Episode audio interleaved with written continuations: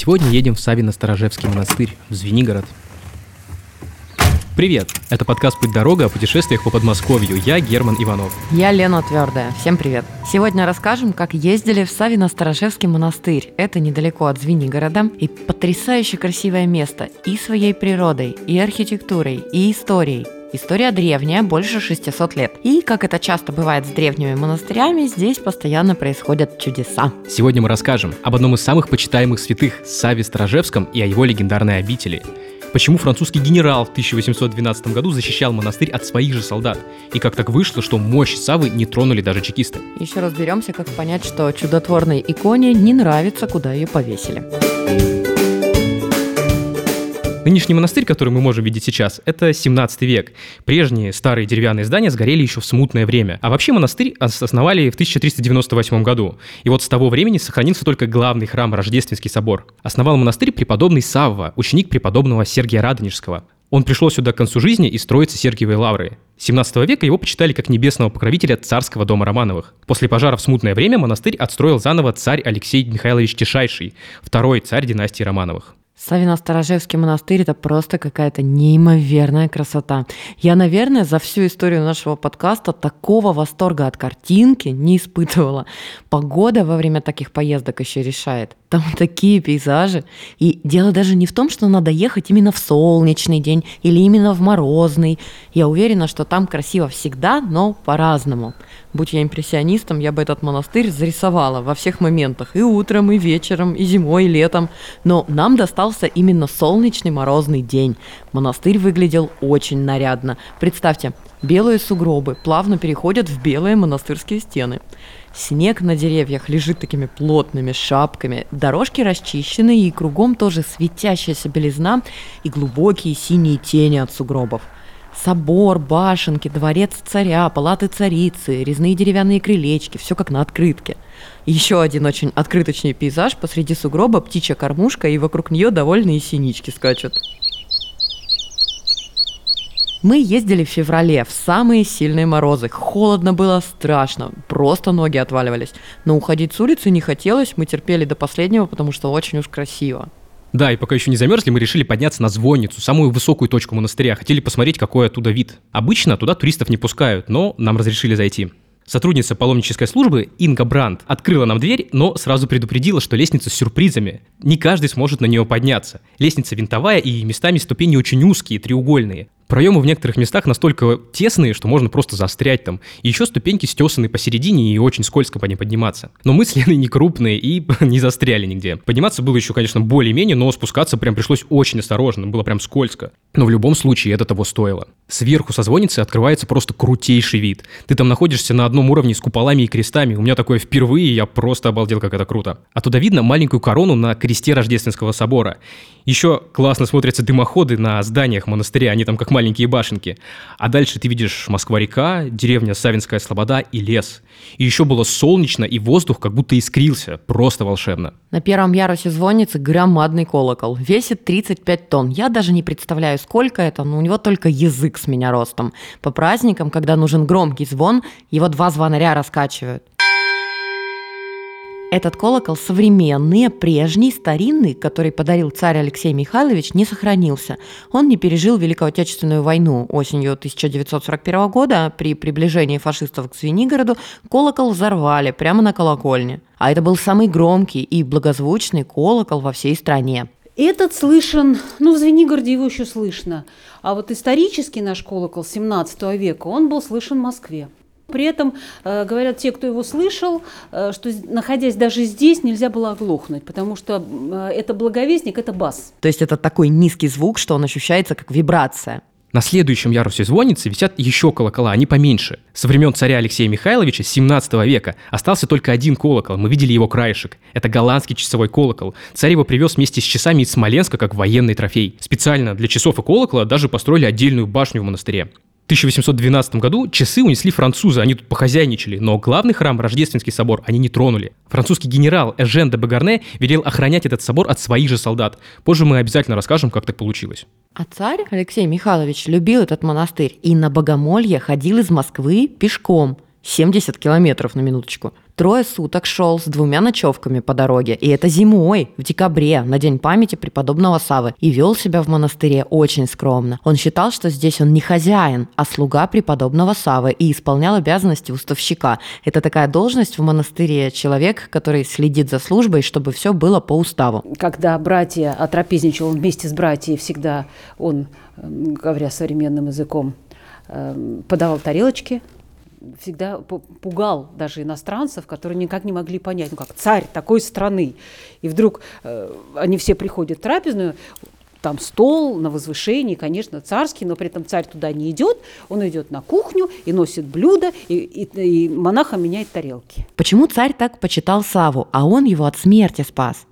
Алексей Михайлович был большой специалист в охоте на медведя, ездил в Звенигородские леса на медвежью потеху. Причем охотился только на шатуна, зимнего медведя, который не впал в спячку, то есть самого злого, который может беду окрестностям принести. Охота не есть убийство. Охота суть поединок есть. Человек один и зверь один, и кому Господь жизнь подарит. Свита обычно стоит рядом и не помогает никак. Честный поединок со зверем. У царя на счету было 22 медведя, он был опытным охотником. И вот предание гласит, что как-то раз получилось, что царь один остался, без свиты, и на него выскочил медведь. Алексей Михайлович без оружия, и он понял, что все, конец. И стал молиться даже не за спасение, чтобы его нашли и по-христиански похоронили. О семье молился, о стране. И вдруг понял, что медведь не нападает почему-то. Обернулся и увидел старенького монаха, который отчитывает медведя. Пальцем ему грозит перед носом. И медведь ушел. А Сава, это, конечно, был он, взял царя за руку и вывел на дорогу к свите – и вдруг монах куда-то делся, никто и не заметил. Потом, уже в монастыре, царь удивлялся, как он Саву-то не узнал. Он же его образ видел с детства. Вот после этого случая монастырь отстроили в камне, начались царские пешие походы на богомолье, обретение мощей и столько почета преподобному Саве Сторожевскому, покровителю дома Романовых. Мы уже столько всего рассказали, но самое это главное, про самого Савву мы еще не рассказали. Будем справляться. Преображенской церкви монастыря есть житийная икона. Житийная, то есть в центре изображен сам святой, а вокруг другие картинки. И они как комикс, где каждая из картинок описывает подвиги и события, связанные со святым. В 15 лет Сава сбежал из дома и пришел к преподобному Сергию Радонежскому в Троицкий монастырь. Он хотел стать монахом. Спустя три года Сава принял постриг и еще немного позже стал духовником в монастыре, то есть священником, которому все монахи ходят на исповедь. Сава тогда был очень юным, ему было чуть больше 20 лет. И он был духовником 40 лет, причем не только братьев Троицкого монастыря, но даже самого Сергия Радонежского, который был его учителем. После кончины преподобного Сергия Савва еще 6 лет был настоятелем Троицкого монастыря, который сейчас строится Сергиева Лавра. Основать монастырь в Звенигороде Саву попросил князь Юрий Дмитриевич, сын Дмитрия Донского. Сава отправился на гору Сторожу. Он рассчитывал, что в Звенигороде его никто не знает, и он сможет какое-то время пожить отшельником. Это была его мечта с детства. Но весть о том, что в Звенигороде появился ученик самого знаменитого игумена Сергия, о преподобном Сергии знали все, очень быстро облетела окрестности. А, и сюда стали приходить люди с просьбой помолиться о близких. И стали происходить чудеса исцеления. Очень быстро собрались ученики, и Сави пришлось отложить свое отшельничество. Только последние полтора года своей жизни ему удалось провести так, как он всегда мечтал. Он ушел из обители и где-то в километре от монастыря выкопал себе пещеру и жил прямо в ней. Монастырь он приходил по воскресеньям, принимал исповедь у братьев, служил литургии, а потом до вечера носил воду в монастырь из колодца, он был под горой. Причем этой воды хватало ровно на неделю, пока Сава снова не придет. Сава скончался в 1407 году, но история его на этом не закончилась. В ней было еще много удивительных событий, и вот про историю с медведем мы уже знаем, но были еще и другие чудеса. Самое первое чудо случилось через 30 лет после смерти Савы.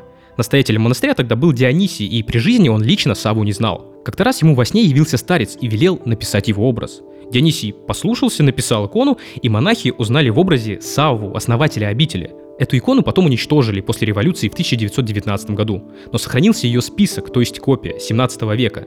И этот список есть в монастыре, он висит в Троицком храме. С этой иконой, которая список, связано еще одно чудо. В начале 19 века она висела в Савинском подворье в Москве, на улице Тверской. И вот в 1812 год Наполеон в Москве, везде пожары. И подворье выгорело полностью, а икону огонь не тронул. Когда ее начали исследовать, обнаружили, что огонь коснулся только краев иконы. Там были видны следы запекшейся краски. А само изображение Савы даже не нагревалось, оно осталось нетронутым. Единственное повреждение – это небольшая трещина в нижней части иконы. Мы видели, она заканчивается там, ровно там, где начинается изображение Савы. Вот такое чудо. 1998 году эту икону привезли в монастырь и установили в Рождественском соборе. Но ей там висеть не понравилось. Оказывается, иконы тоже могут привередничать. Как-то раз рано утром в храм зашел дежурный и увидел, что икона стоит на полу. А она висела на железных креплениях. И вот эти крепления спилены под самую стену. Вызывали полицию, пытались разобраться, в чем дело. Не смогли. И тогда наместник монастыря, феоктист, сказал, «Не понравилось это место иконе. Другое надо искать». Ее повесили в Троицком храме, и вот там она ведет себя, как ни в чем не бывало. Там ей хорошо. Мы заходили в монастырь через хозяйственные ворота. Парадные сейчас на реставрации. Мы посмотрели на эти ворота изнутри, и с ними тоже кое-что интересное связано. Вход в парадные ворота через Красную башню. Она на самом деле белая, а красная, потому что красивая. В старину иностранцы считали ее серебряной. Кровля у нее была из осинового лемеха, это русская деревянная черепица. Она была вымочена в соляном растворе, и после дождя на ярком солнце башня блестела, как серебро. И вот иностранцы думали, что монастыри Московии настолько богатые, что могут даже позволить себе посеребрить кровлю. Обычно в монастырях от парадного входа к главному храму ведет широкая дорога, чтобы по ней можно было проехать. А здесь надо подниматься по лестнице. Царь Алексей Михайлович настолько почитал преподобного Саву, что считал, что к нему можно только пешком и только потрудившись. Высота ступенек до 50 сантиметров. Мы поднялись по этой крутой лестнице между каменными стенами и сводами, и она специально так сделана, что идешь наверх и видишь Рождественский собор, который как будто вырастает над тобой из-под земли. Это очень интересный эффект. Напомню, что Рождественский собор – единственный сохранившийся со времен Саввы. Это самое начало 15 века, он расписан учениками Андрея Рублева. Внутри иконостас 1649 года, он чудом сохранился – 1919 году здесь все иконы, книги сгребали в кучу и сжигали. Рождественский собор использовали как кухню и прямо посередине жгли костер. И в тот момент те, кто все сжигал, просто не обратили внимания на закопченную стену, которая была на самом деле не стеной, а древним иконостасом. Так он и уцелел под толстым слоем копоти. Ну, вернемся в 1812 год. Помните, мы обещали рассказать, как так вышло, что Рождественский собор не разграбили французы, и он простоял до наших дней. А французы в него не смогли зайти, потому что он был закрыт и опечатан лично французским генералом Эженом де Богорне. Пускали только монахов на службы. Для понимания, французы католики, им православные храмы вообще не святыни. Когда Наполеон занял Москву, в Успенском храме Московского Кремля была конюшня. А тут в Звенигородском монастыре что произошло? Что такого случилось, что везде грабили, а тут нельзя, видите ли? Причем нельзя настолько, что если кто пытался влезть, стреляли на поражение. А история такая. Французы в 1812 году полтора месяца занимали монастырь. Командовал этим корпусом генерал Эжен де Богарне, пасынок Наполеона. Он поселился в монастыре в царском доме, ну, естественно, и в первую же ночь ему приснился сон.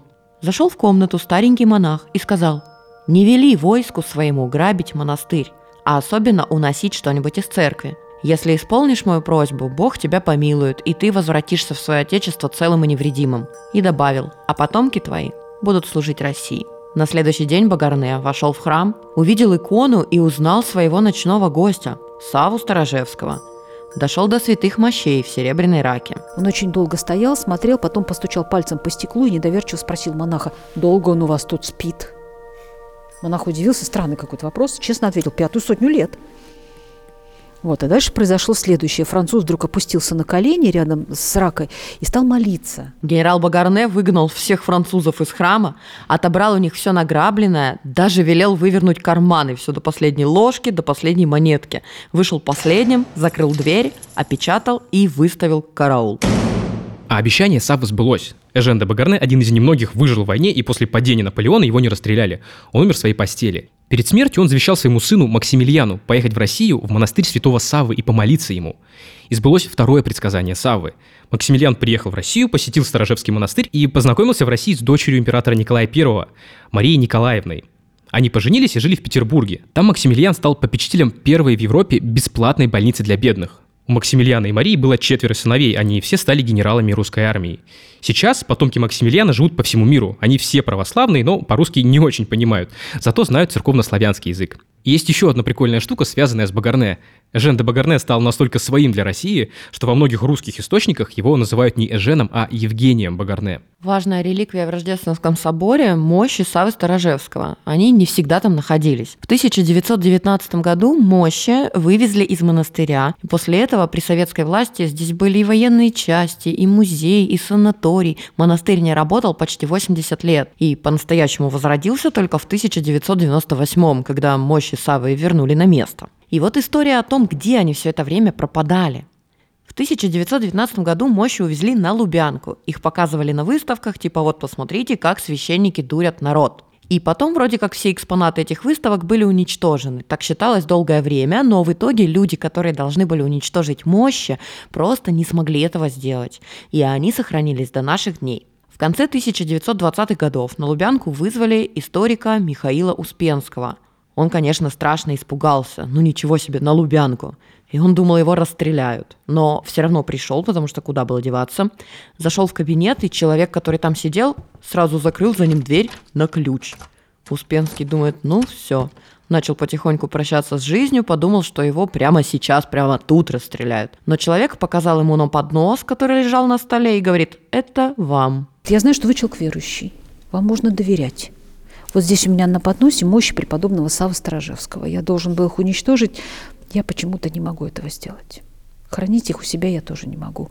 Я даю их вам, вы знаете, что с ними делать дальше. Успенский взял поднос и понес его домой. Поднос был накрыт покрывалом в виде креста, и он вообще не представлял, а что ему говорить, если его кто-то спросит, полиция остановит, и что ты там несешь. Вообще непонятно, что отвечать. В итоге на него никто не обратил внимания вообще. Он нормально добрался домой. Он хранил мощи Савы всю свою жизнь дома и никто, кроме его жены, об этом не знал.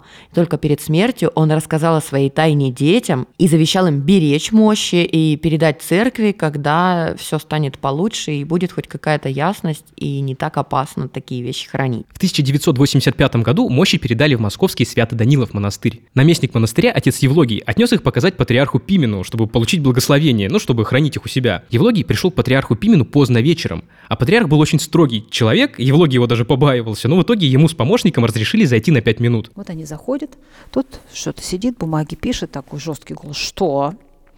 Я, говорит, ему прям сверху на бумаге, чуть на пальцы не поставил, вот эту шкатулку ему бац на стол. Он так отпрянул, что это такое? Я, говорит, открываю, и благоухание по коридору, по, по кабинету, по всему. Говорит, и это преподобный Сава Сторожевский. Я, говорит, первый и последний раз в жизни видел, как владыка Пимен плачет, святейший патриарх. То есть у него слезы аж брызнули из глаз. В 1998 году, когда праздновали 600-летие Савино-Сторожевского монастыря, мощи наконец-то вернулись в родной монастырь. И сейчас их хранят в Рождественском соборе. В том же чудесном году, когда в монастырь вернулись мощи Савы, случилось еще одно чудо. Старшеклассники приехали на экскурсию и залезли на звонницу. И вот там на звоннице один из парней провалился в шахту для гирь от часов. Высота до земли там 10 метров. Все в шоке. Парень упал, кто-то плачет, кто-то молится, вызывают спасателей. Приезжает МЧС, спасатель светит фонариком в шахту и видят, что там кто-то шевелится. Спрашивают, эй, ты там живой? И голос отвечает, живой. Ему спускают веревку, парень за нее цепляется, его поднимают наверх, он вылезает и падает в обморок. Потом его осмотрел врач, и оказалось, что школьник полностью цел. Он получил только пару синяков, и то, когда его поднимали наверх. Ну, еще куртку порвал. А когда его спросили, что с тобой случилось в шахте, он сказал такую фразу. Я падал медленно. Я приехал домой, у меня папенька, царство ему небесное, был детский хирург, очень хороший. Я говорю, пап, представляешь, у нас ребенок со звонницы упал. Он так, М? я говорю, нет, живой. А я говорю, нет, кости целы. А я говорю, позвоночник не сломал. Так на меня посмотрел, ушел в кабинет, я слышу там что-то дзынь, шкаф, там этот самый, я думаю, ну, полез в медицинскую литературу. Потом возвращается через какое-то время, говорит, слушай, говорит, я, наверное, старый и глупый. Что я там ищу-то? Преподобный Сава ручку подставил. И тут у меня срослось вот эта его фраза, что он медленно падал. А еще Инга говорит, что всякие мелкие чудеса происходят постоянно, и она к ним уже почти привыкла. А я вот не привыкшая, радовалась там каждой мелочи. Как птицы у кормушки скачут, как снег блестит, какие березки красивые и башенки нарядные. А еще пирожные вкусные в монастырской пекарне. Да, пекарня прям стоящая, туда надо обязательно зайти. Она находится в башне, там все внутри деревянное, лестница ведет куда-то наверх, и там очень атмосферно. Здесь только хлеба 27 разных сортов. А еще есть разная выпечка, пирожные, пироги. Летом делают квас, его настаивают на изюме по дореволюционному рецепту. У него крепость 4,5 градуса. Как добраться до монастыря? Из Москвы можно на машине часа за полтора по Новорижскому шоссе. Можно на прямом автобусе номер 455, он ходит от метро Тушинская. Там надо доехать до остановки Дом отдыха Министерства обороны и потом пройти 500 метров пешком. Заказать экскурсию по монастырю можно в паломнической службе. При желании в эту экскурсию можно включить посещение старинного Звенигородского Кремля. Его называют городок. Номер телефона и электронную почту можно посмотреть на сайте монастыря. Какие у меня впечатления от монастыря? Они просто шикарные. Здесь очень красиво, атмосферно, и еще когда мы гуляли, я постоянно чувствовал приятный запах. Здесь пахнет жареным луком из трапезной, хлебом пахнет из пекарни, в храме пахнет ладаном и свечами, и еще как будто чем-то вкусным. Чудесами, наверное. Ну что, ребята, закругляемся на этом. Слушайте подкаст «Путь дорога», ставьте лайки нам в Яндекс Музыке, Казбоксе, везде, где платформы позволяют, пишите нам комментарии, например, в Apple подкастах, Казбоксе и во Вконтакте. Мы вам отвечаем. Чтобы не пропустить новые выпуски, подписывайтесь на наш подкаст и рекомендуйте нас своим друзьям. А если вы, как и мы, хотите путешествовать по Подмосковью, то заходите на портал «Путь дорога» travel.riama.ru. Там много полезной информации для туристов. Предложить нам идеи будущих поездок или интересные маршруты, или обсудить вопросы сотрудничества можно, написав на почту подкаст собака ру. На этом мы прощаемся. Я Лена Твердая. А я Герман Иванов. Всем пока. Пока.